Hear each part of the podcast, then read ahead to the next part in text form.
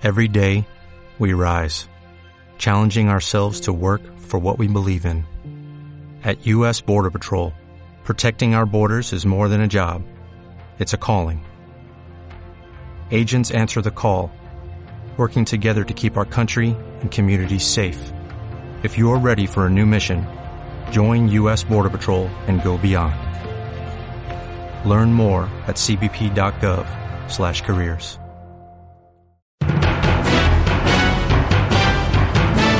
La más completa información de la actividad pastoral de la diócesis de Sonsón Río Negro.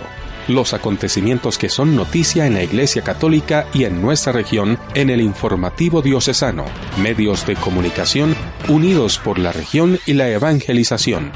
Bienvenidos.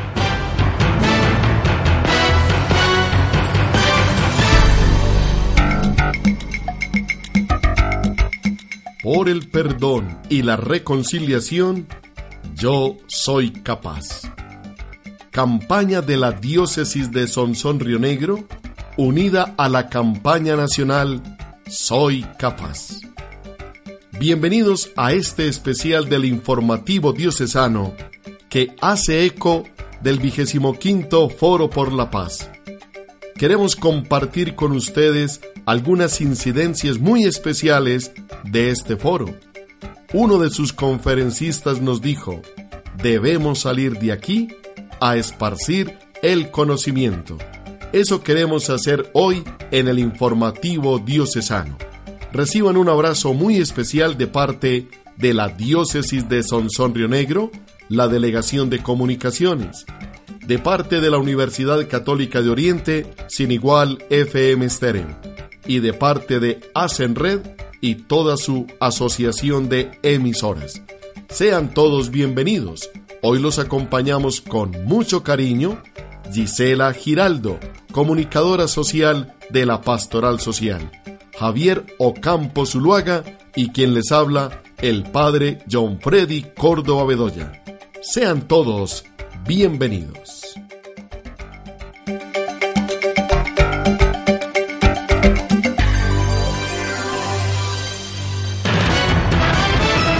El informativo diocesano radio.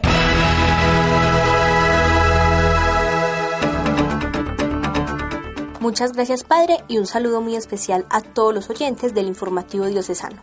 Como lo decía el Padre, en esta emisión hablaremos del Foro por la Paz, transformación del conflicto, reconciliación política y paz territorial, realizado en el Salón El Tapial de Confama Río Negro el pasado 12 de septiembre con una participación de 350 personas aproximadamente. Antes de iniciar, desde la Corporación Vida, Justicia y Paz y la Comisión Paz y Reconciliación del Oriente Antioqueño, agradecemos a todos los participantes de este evento y esperamos que haya sido un espacio muy productivo. Como lo hemos contado en programas anteriores, se realizaron cuatro preforos en las zonas páramo, embalses, bosques y altiplano con el fin de conocer las problemáticas de las comunidades del Oriente Antioqueño. Para contextualizarnos un poco, el facilitador de la pastoral social, Jonathan Muñoz, nos cuenta sobre lo que se evidenció en los preforos. En los cuatro preforos que se realizaron en las cuatro subregiones del Oriente Antioqueño, resaltamos la insistencia de las comunidades en una cátedra de paz, al igual que la inclusión de los jóvenes y niños en el proceso de paz. Un preparémonos para la paz como lo escuchamos desde la gobernación. También eh, el aspecto de los campesinos, más inclusión en el desarrollo económico de la región, del campesinado del oriente antioqueño. También los compromisos más estables y duraderos por parte del Estado en estos territorios del oriente antioqueño. Se insistió también a la vez en la realización de más foros, de preforos, donde tengan participación ciudadana buscando una mayor justicia y equidad en el oriente antioqueño. También es importante recalcar la importancia que tienen estos espacios para las comunidades, puesto que así como ellos lo plantearon, son encuentros que les permiten conocer y expresar los miedos y problemáticas que se viven en cada comunidad. Esta diócesis hace parte del proceso de la nueva evangelización.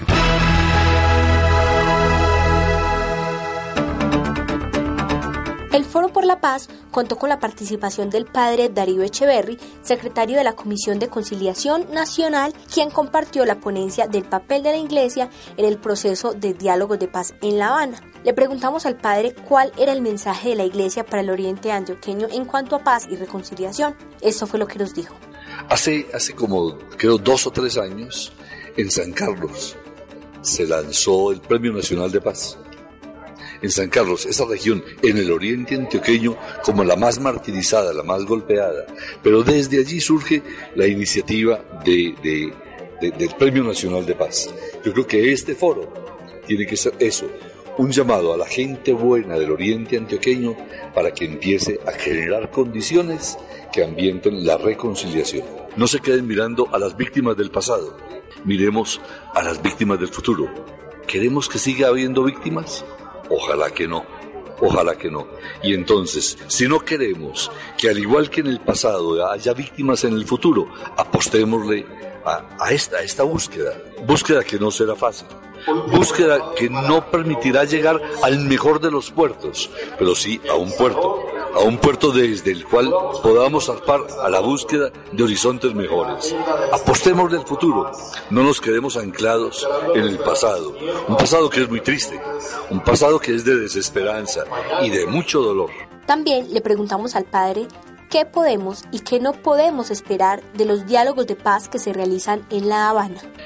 Los colombianos no podemos esperar que de aquí surja la paz. No, lo que podemos esperar es que de esta negociación surja la superación de la confrontación armada como medio de solución de los problemas. Entonces, de aquí no va a surgir la paz. La paz puede empezar a surgir de la correcta implementación de los acuerdos y del involucramiento de todos los colombianos, de todas las regiones, en la superación de las causas de la confrontación que tenemos. Por otro lado, se contó con la participación de Sergio Guarín, coordinador Fundación Ideas para la Paz, con la ponencia Transformación del Conflicto, Reconciliación Política y Paz Territorial. En el espacio del foro le preguntamos, ¿cree posible la realización de la paz por medio de las negociaciones en La Habana? Yo creo que estamos muy cerquita de eso. Creo que tenemos una posibilidad real, es una posibilidad plausible y es una posibilidad a la que lo que necesitamos ponerle en este momento es interés, y mucha decisión y mucha energía ciudadana alrededor de ese propósito. Además, le envía un mensaje a víctimas y victimarios del oriente antioqueño. Esta región es una de las muestras de cómo se puede reconstruir ciudadanía y paz a partir de la organización y la participación social. Aquí en el Oriente Antioqueño hay muchas expresiones de paz ciudadanas, hay muchas expresiones eh, de reconstrucción del tejido social y muchas expresiones de reconciliación que deberían ser escuchadas por el resto del país. Aún quedan dudas sobre la posible paz que se pueda realizar partiendo de la negociación en La Habana, puesto que en el Oriente Antioqueño siguen ocurriendo hechos violentos. ¿Cómo se puede creer en esos diálogos cuando en el Oriente hay manchas de sangre, sin duda alguna es muy difícil crear confianza en un proceso cuando se está viviendo en medio de la guerra. Pero eso es un esfuerzo que tenemos que realizar y eso es un propósito colectivo en el que no podemos ceder. Yo creo que ese proceso de paz que tenemos, que tiene ese problema de diseño, y es que se está negociando en medio de las balas, está saliendo bien. Entonces tenemos que, un poco cuando como si estuviéramos en una piscina y estuviéramos aguantando la respiración. Hay que aguantar la respiración en este último tramo, así se demore un poquito más de lo que se está esperando, porque sin duda alguna lo que salga de allí va a valer muchísimo la pena. Las ponencias finalizaron con la intervención del doctor Iván Marulanda, asesor del gobernador de Antioquia, Sergio Fajardo, y coordinador del programa Preparémonos para la Paz. A él le preguntamos, ¿cómo está el oriente antioqueño en cuanto a proceso de paz y conflicto? El oriente antioqueño es un escenario muy interesante en la construcción de paz. Por su historia en este escenario de la tragedia, de las violencias, pero también por su historia en la resistencia y en la reconstrucción. Yo le quiero decir una cosa, el país tiene que aprender mucho del oriente antioqueño. Nosotros en la gobernación tenemos al oriente antioqueño como un libro abierto de lecciones, de caminos, de testimonios, de experiencias. Es más, estamos invitando líderes del oriente antioqueño a que nos acompañen al resto de regiones de Antioquia para que le cuenten a la gente sus experiencias, sus vivencias, sus testimonios, sus tareas. Hace pocos días, pocas semanas, estuvimos en Ituango con la alcaldesa de San Carlos y fue extraordinariamente rica esa experiencia para las gentes de Ituango, porque como ciudadanos y como ciudadanas se encontraron en un diálogo muy sincero, muy honesto, muy tranquilo, muy sereno y muy confiable. No se trataba de alguien que iba a darles una conferencia o a llevarles un mensaje, sino a decirles de su propia vida y de la vida de sus vecinos y de la vida de su familia y de, la vida del oriente antioqueño, para mostrarles de qué manera se pueden superar las situaciones más trágicas y más difíciles. Entonces eso fue una experiencia extraordinaria. Pasaron horas en que la gente se enriqueció con ese diálogo entre hermanas, entre hermanos, entre antioqueños, entre antioqueñas, pero sobre todo un diálogo surgido desde la base misma de la realidad social, que en este caso la llevó el Oriente antioqueño, en cabeza de la señora alcaldesa de San Carlos, a una región muy violenta y muy sacrificada como es la región que está en el centro de influencia de Ituango. El doctor Iván Marulanda también nos regala su opinión sobre el foro. Pues yo estaba pensando ahora viéndolo, viendo la gente y escuchando las voces de los religiosos, de nuestros obispos y de los sacerdotes, que realmente este es el escenario exacto de este momento de la historia. Si uno quisiera definir el momento histórico de Colombia, uno tendría que decir, estamos en asamblea, estamos en asamblea conversando, encontrándonos, oyéndonos, hablando, para ponernos de acuerdo en qué país queremos tener, qué país queremos ser, qué país queremos construir, qué futuro le queremos dejar a los hijos.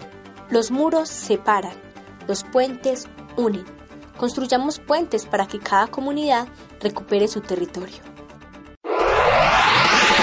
Esta emisora hace parte de los medios de comunicación unidos por la región y la evangelización. Monseñor Fidel se une y nos regala un mensaje referente al tema de paz. Bueno, la iglesia es protagonista de estos foros por la paz porque tenemos que estar involucrados en la situación de nuestra gente, queremos estar sintonizados con la situación del país y, por lo tanto hay que estar construyendo permanentemente esa ambientación para la paz, porque seguimos insistiendo, eh, la paz la tenemos que construir entre todos. La iglesia tiene un mensaje siempre de reconciliación todo lo que hace la iglesia es para llegar a la sanación de las personas, a la conversión real de las personas y por lo tanto es un llamado permanente a una vida nueva.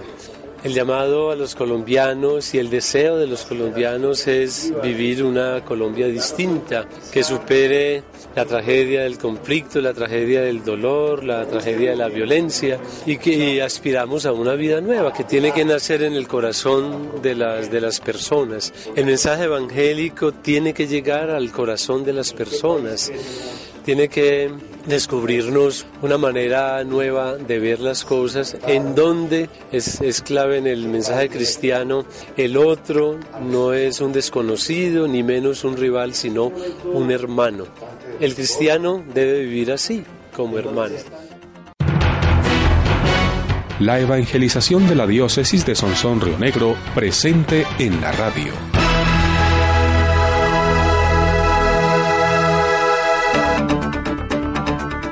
Es importante conocer cuál es la opinión de los participantes. Por ello, entrevistamos a Luz Nelly Botero, víctima del municipio de San Carlos. Ella realiza un comentario sobre el foro. Son intervenciones que tienen demasiado conceptos, conceptos técnicos y que a través de esos, de esos conceptos eh, se quiere llegar a la conclusión de que todos los colombianos tenemos esa voluntad de paz en nuestras manos, que todos podemos aportar un granito de arena. Desde la perspectiva de víctima, ¿cómo considera que se puede alcanzar la paz? Lo primero es la voluntad de, de cada persona, porque si dentro de nuestro corazón no hay la voluntad para seguir ese camino, no se puede hacer nada. Creer que somos capaces, creer que desde, nuestra, desde nuestro propio interior podemos aportar ese granito de arena que le hace falta a la paz de nuestro país. ¿Cuál es el mensaje que le da a las víctimas como aporte a la paz? Aportemos cada uno desde nuestro interior ese gran ingrediente que es nuestro, nuestras ganas de salir adelante, nuestras ganas de reconciliarnos con todos y cada uno, un canto y cada uno de las personas que nos, ha hecho, nos han hecho daño en nuestro vivir y que con nuestra, con ese granito de arena de esperanza que nace desde nuestro interior, la paz puede ser posible. El sacerdote haitiano Redman Calixte participó del Foro por la Paz y nos dejó un mensaje. Escuchemos. La paz es lo mejor que uno puede buscar. Si nuestros pueblos han luchado para conseguir la paz, para que nosotros, nuestros hijos, disfruten la paz en el día de hoy, es porque ellos han luchado. Pero hoy la paz en Colombia tiene que ser de otra manera. Tenemos que ver, hay que verse como hermanos luchando para una misma causa, donde todos pueden estar en la, en la misma mesa, en la misma en mesa juntos para comer y compartir. No importa que estamos de acuerdo o no, pero hay que llegar a un punto. Es lo que yo, deseo por Colombia, ¿verdad? Donde que sea FARC, que sea grupo paramilitares, gobierno, el pueblo, que aprendan a sentarse en la mesa juntos para discutir lo bueno para el pueblo colombiano, ¿verdad? Víctimas y los victimarios. El perdón es el mejor camino. Jesús mismo uh, enfatizó sobre eso, ¿verdad? Hay que perdonar tantas veces que uno tiene que perdonar, ¿verdad? Y a la vez hay que hacer la justicia. No hay, no hay paz sin justicia. Hay que hacer la justicia, pero hay que saber perdonar, perdonar de corazón para poder encontrar una verdadera reconciliación entre los pueblos. La paz es el compromiso de la iglesia misma. Jesús mismo, cuando um, estuvo con sus discípulos, él, siempre decía, la paz esté con ustedes, ¿verdad? No es una paz ligera, no es una paz pasajera, es una paz verdadera que, que, está en todos los ámbitos de la persona, psicológica, una paz psicológica, una paz espiritual, una paz realmente humana que tiene que ver con toda la realidad de la persona humana. Entonces, eso, en eso la iglesia se compromete. Y hay tantos, hasta el, Papa Francisco es el tema favorito de él, buscando la paz para todos los pueblos y también para la iglesia. No hay, no hay paz, lo repito, sin justicia. No hay paz sin reconciliación. Otra consecuencia. Hay que saber cuál es el problema, atacar el problema, pero sentándonos en la misma mesa juntos, como Jesús hizo, ¿verdad?, con sus discípulos, siempre sentando en la mesa para comer, para discutir, para ver la realidad y buscar soluciones para el pueblo de Dios. Eso es el compromiso de la Iglesia Católica. Somos la diócesis de Sonsón Río Negro, iglesia fundada en nuestro Señor Jesucristo.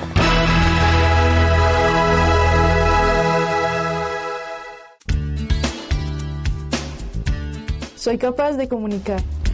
Soy capaz de amar y respetar a mi hermano. Soy capaz de orar. Soy capaz de amar a mi hija. Soy capaz de dejar las drogas y el alcohol. Soy capaz de reconciliar. Soy capaz de respetar. Soy capaz de ser feliz. Soy capaz de ser agente de reconciliación. Soy capaz de trabajar honestamente. Soy capaz de sonreír. Soy capaz de unirme por Colombia. ¿Y tú, de qué eres capaz? Una campaña de la Corporación Vida, Justicia y Paz y la Diócesis de Sonsón Río Negro. En el foro también se hizo el lanzamiento de la campaña Yo Soy Capaz a nivel diocesano. El obispo Monseñor Fidel nos cuenta de qué se trata. En el momento en que Colombia vive una situación especial, una expectativa de que se logren acuerdos que nos permitan iniciar procesos de reconciliación. Y por eso hay una campaña nacional que nos quiere implicar a todos, es decirnos a todos, a cada uno de nosotros. La paz no depende de una persona, la paz no depende de un grupo, no es elitista. La paz es un proyecto comunitario, es un sueño que tenemos que construir en común. Es para decirnos a cada uno que somos constructores y somos responsables de que caminemos en un proceso que nos reconcilia a los colombianos. La guerra que hemos vivido sabemos que a todos nos ha afectado. La guerra hace mucho mal. Eh, nosotros tenemos que pensar que merecemos un, un, ámbito distinto de convivencia que nos permita un estilo de vida mucho más bonito, eh, mucho más fraterno, eh, de mucha mayor calidad vital. Hemos perdido mucho de humanidad y tenemos que recuperar esa humanidad entre todos los colombianos. La paz eh, se anida verdaderamente es en el corazón de las personas. Por eso yo tengo que decir yo quiero, es la voluntad de los colombianos, nosotros queremos la paz. Y al querer tenemos que poner algo de nosotros, un compromiso, tenemos que ambientar un, algo distinto para llegar a una cultura de la paz y algo que nos llama el Papa a que tengamos una cultura del encuentro, saber que cualquier situación, por difícil que sea, cuando nos acercamos, cuando hay diálogo, cuando hay encuentro, cuando nos miramos a la cara, es que podemos emprender juntos un camino distinto. La invitación entonces cuando se nos dice soy capaz, soy capaz, es porque cada uno eh, tiene una fuerza que, que puede aportar a, a, ese camino de reconciliación, de paz, de perdón, a crear ambientes distintos, a respetar las diferencias, pero sobre todo a soñar con un mundo distinto. No seamos egoístas, pensemos en todas las generaciones que vienen detrás, que esperan, o, qué bueno poder ofrecerles una Colombia distinta, más inclusiva, donde hayamos vencido un montón de sentimientos negativos que tenemos que sanar y por eso esa paz está en el corazón. Soy capaz de aportar algo, soy capaz de, aportar a una construcción colectiva y aspiramos entonces que, por ejemplo, este oriente antioqueño, esta región, donde también la iglesia es la diócesis de Sonsón Río Negro, podamos, ¿por qué no?, ser un ejemplo de ese camino de reconstrucción permanente. La paz es un trabajo de todos los días que se construye en las relaciones de, parejas, en las relaciones de familiares, en las relaciones de vecinos. Es desde abajo donde se puede construir verdaderamente una nueva Colombia. Por eso el llamado fundamental es eso, es un compromiso de todos y no podemos esperar que otros hagan ese proceso, somos nosotros. Y la invitación entonces es que cada uno se haga consciente, sane su corazón, aporte eh, un, ambiente más positivo y podamos eh, encontrar eh, reencontrarnos y construir, seguir construyendo algo, algo más bonito, algo más digno, algo más, más fraterno, más humano. Necesitamos recuperar la humanidad, recuperando y reconstruyendo nuestras relaciones, eh, favoreciendo las organizaciones que tenemos, defendiendo nuestro territorio para que sea un territorio eh, realmente eh, más, unido y de donde podamos vivir más dignamente todos. Antes de despedirme, invitamos a quienes no pudieron asistir al foro y están interesados en conocer los temas que se trabajaron allí a escuchar las ponencias a través de la página de la Pastoral Social www.pasocial.org, escribirnos al correo comunicaciones o comunicarse al teléfono 531 7999 vidas dedicadas al servicio de Dios y de los hermanos, que son ejemplos de santidad en el Santoral.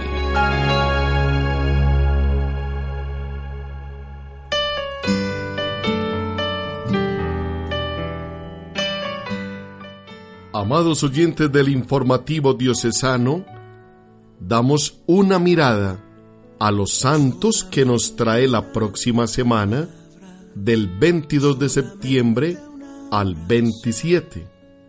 Y nos encontramos con dos grandes santos que aportan muchísimo a la vida social y espiritual de las personas. El martes 23, San Pío de Pietrelcina, un santo franciscano, sacerdote, que recibió en su cuerpo los estigmas de la pasión del Señor. Son muy pocos los estigmatizados que la Iglesia ha aceptado a lo largo de la historia. Entre ellos, San Francisco de Asís y uno de sus hijos más tarde, San Pío de Pietrelcina. Allá en Italia, en San Giovanni Rotondo se levanta el gran convento de los franciscanos con ese templo maravilloso dedicado a San Pío de Pietrelcina. Y allí está su cuerpo sepultado. Un cuerpo que fue muy bien cuidado y embalsamado y que se puede apreciar tal y como fue el Padre Pío. Por eso con toda seguridad, este 23 de septiembre será la gran celebración en San Giovanni Rotondo, recordando a San Pío. En este tema de los estigmas debemos ser muy claros. Los estigmas exigen una vida muy mística, de mucha entrega al Señor. Y las personas que viven los estigmas son santos desde la vida. Y el Señor los regala, el Señor los concede.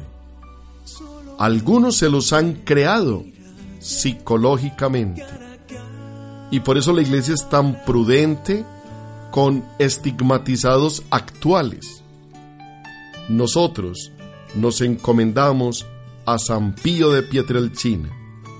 Y sobre todo pedimos que se grabe la imagen de Cristo en nuestro corazón. Y el otro gran santo, San Vicente de Paul, presbítero. No es gratuito que muchos de los hospitales y clínicas lleven el nombre de San Vicente. Y muchos barrios de casas para los pobres llevan el nombre de San Vicente de Paul. Pues efectivamente en su tiempo se preocupó por los más pobres entre los pobres y preocuparse por dos necesidades vitales, la salud y la vivienda. Por eso San Vicente de Paul pasó a la historia como aquel que amó a los pobres y que cuando estaba en la oración e iban a tocar su puerta y alguna vez le preguntaron, ¿no se incomoda cuando le interrumpen su oración para atender las personas? Él dijo, dejar a Dios por el hermano no es dejarlo, es asumirlo.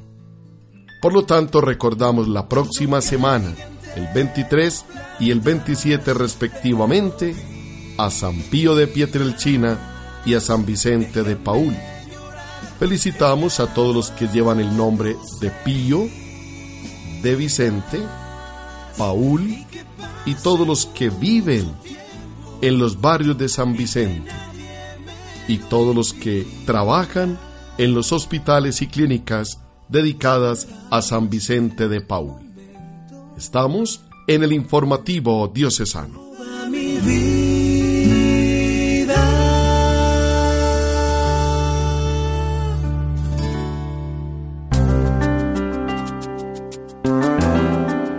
Lámpara es tu palabra para mis pasos, luz en mi sendero. Preparemos juntos la liturgia de la palabra para este próximo domingo.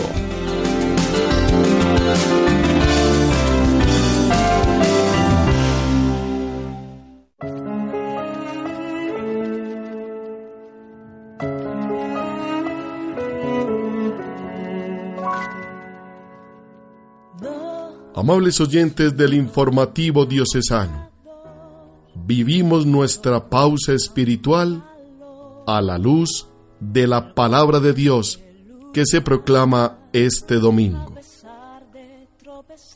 Domingo vigésimo quinto del tiempo ordinario. La primera lectura del libro del profeta Isaías. Busquen al Señor mientras puede ser hallado clamen a Él mientras está cerca. Deje el malvado su camino y el malhechor sus pensamientos. Conviértase al Señor, que tendrá piedad de Él, nuestro Dios, que es generoso en el perdón. Al Salmo 144 responderemos, bendeciré al Señor eternamente la segunda lectura de la carta del apóstol San Pablo a los filipenses. Jesucristo será glorificado en mi cuerpo, sea por la vida, sea por la muerte. Pues para mí la vida es Cristo y la muerte ganancia. Evangelio de nuestro Señor Jesucristo según San Mateo capítulo 20, versículos del 1 al 16. Dijo Jesús, El reino de Dios es como un amo, que salió muy de mañana a contratar obreros para su viña. Convino con los obreros en un denario al día y los envió a su viña. Fue también a las nueve de la mañana. Vio a otros que estaban parados en la plaza y les dijo, Vayan también ustedes a la viña, yo les daré lo que sea justo. Y fueron. De nuevo fue hacia el mediodía y otra vez a las tres de la tarde, e hizo lo mismo. Volvió por fin hacia las cinco de la tarde. Encontró a otros que estaban parados y les dijo, ¿por qué están aquí todo el día sin hacer nada? Le dijeron, porque nadie nos ha contratado.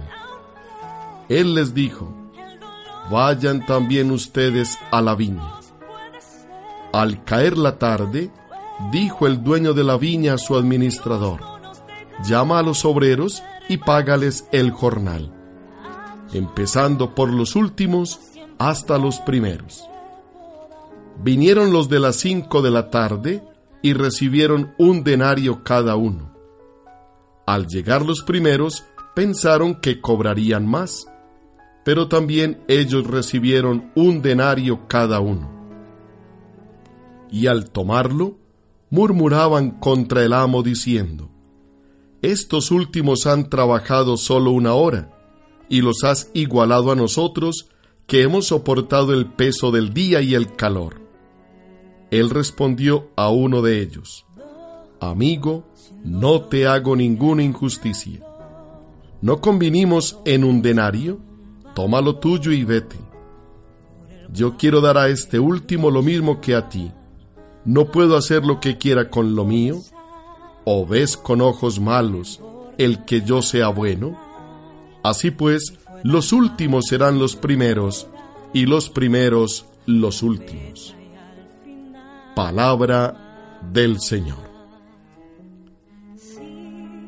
Las primeras palabras de Jesús en el Evangelio, según San Mateo, son una clave de lectura para todo el Evangelio, incluso para la parábola que la liturgia nos presenta este domingo.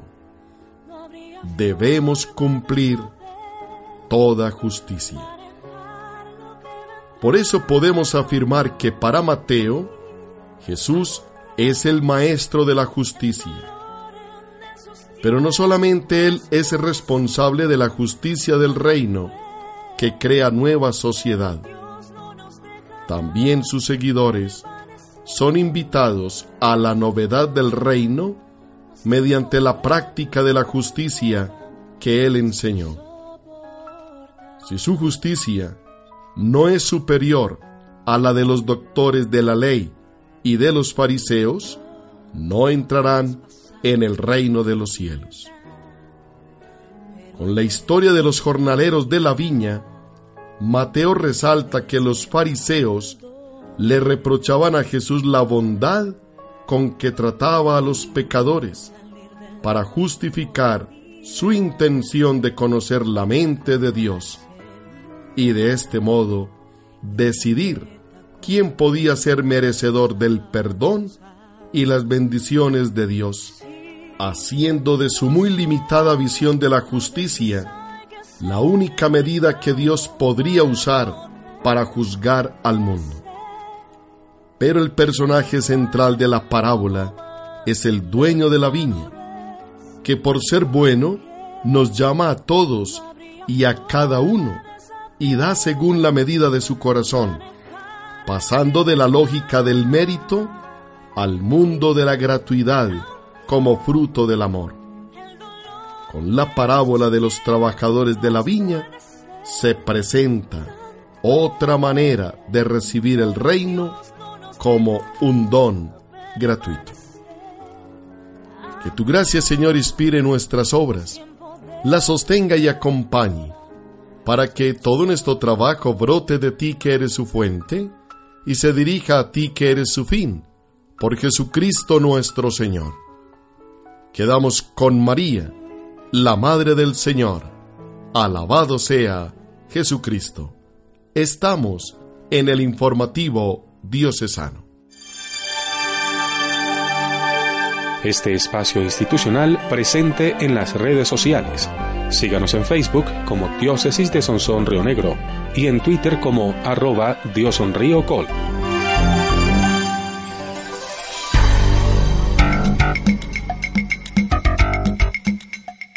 por el perdón y la reconciliación, yo soy capaz. Continuamos en nuestra iglesia diocesana y después de vivir el foro por la paz, comprometidos con este gran sentir de todos los ciudadanos de Colombia, unidos en un solo corazón. Gracias por su amable sintonía.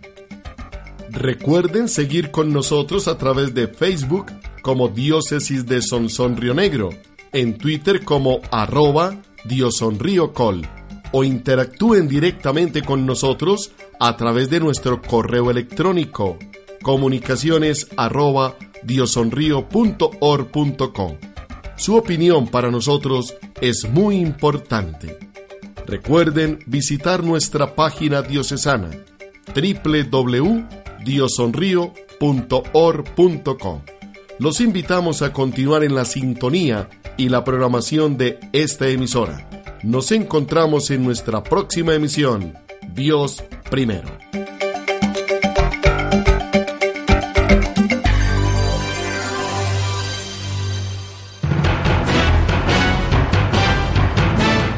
Hasta aquí una emisión más del informativo diocesano. Gracias por su sintonía. Estamos presentes en www.diosonrio.org.co.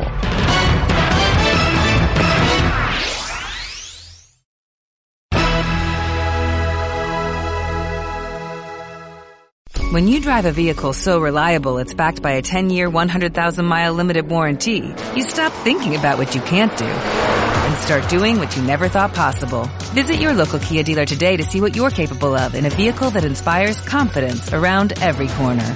Kia, movement that inspires. Call 800-333-4KIA for details. Always drive safely. Limited inventory available. Warranties include 10-year 100,000 mile powertrain and 5-year 60,000 mile basic. Warranties are limited. See retailer for details.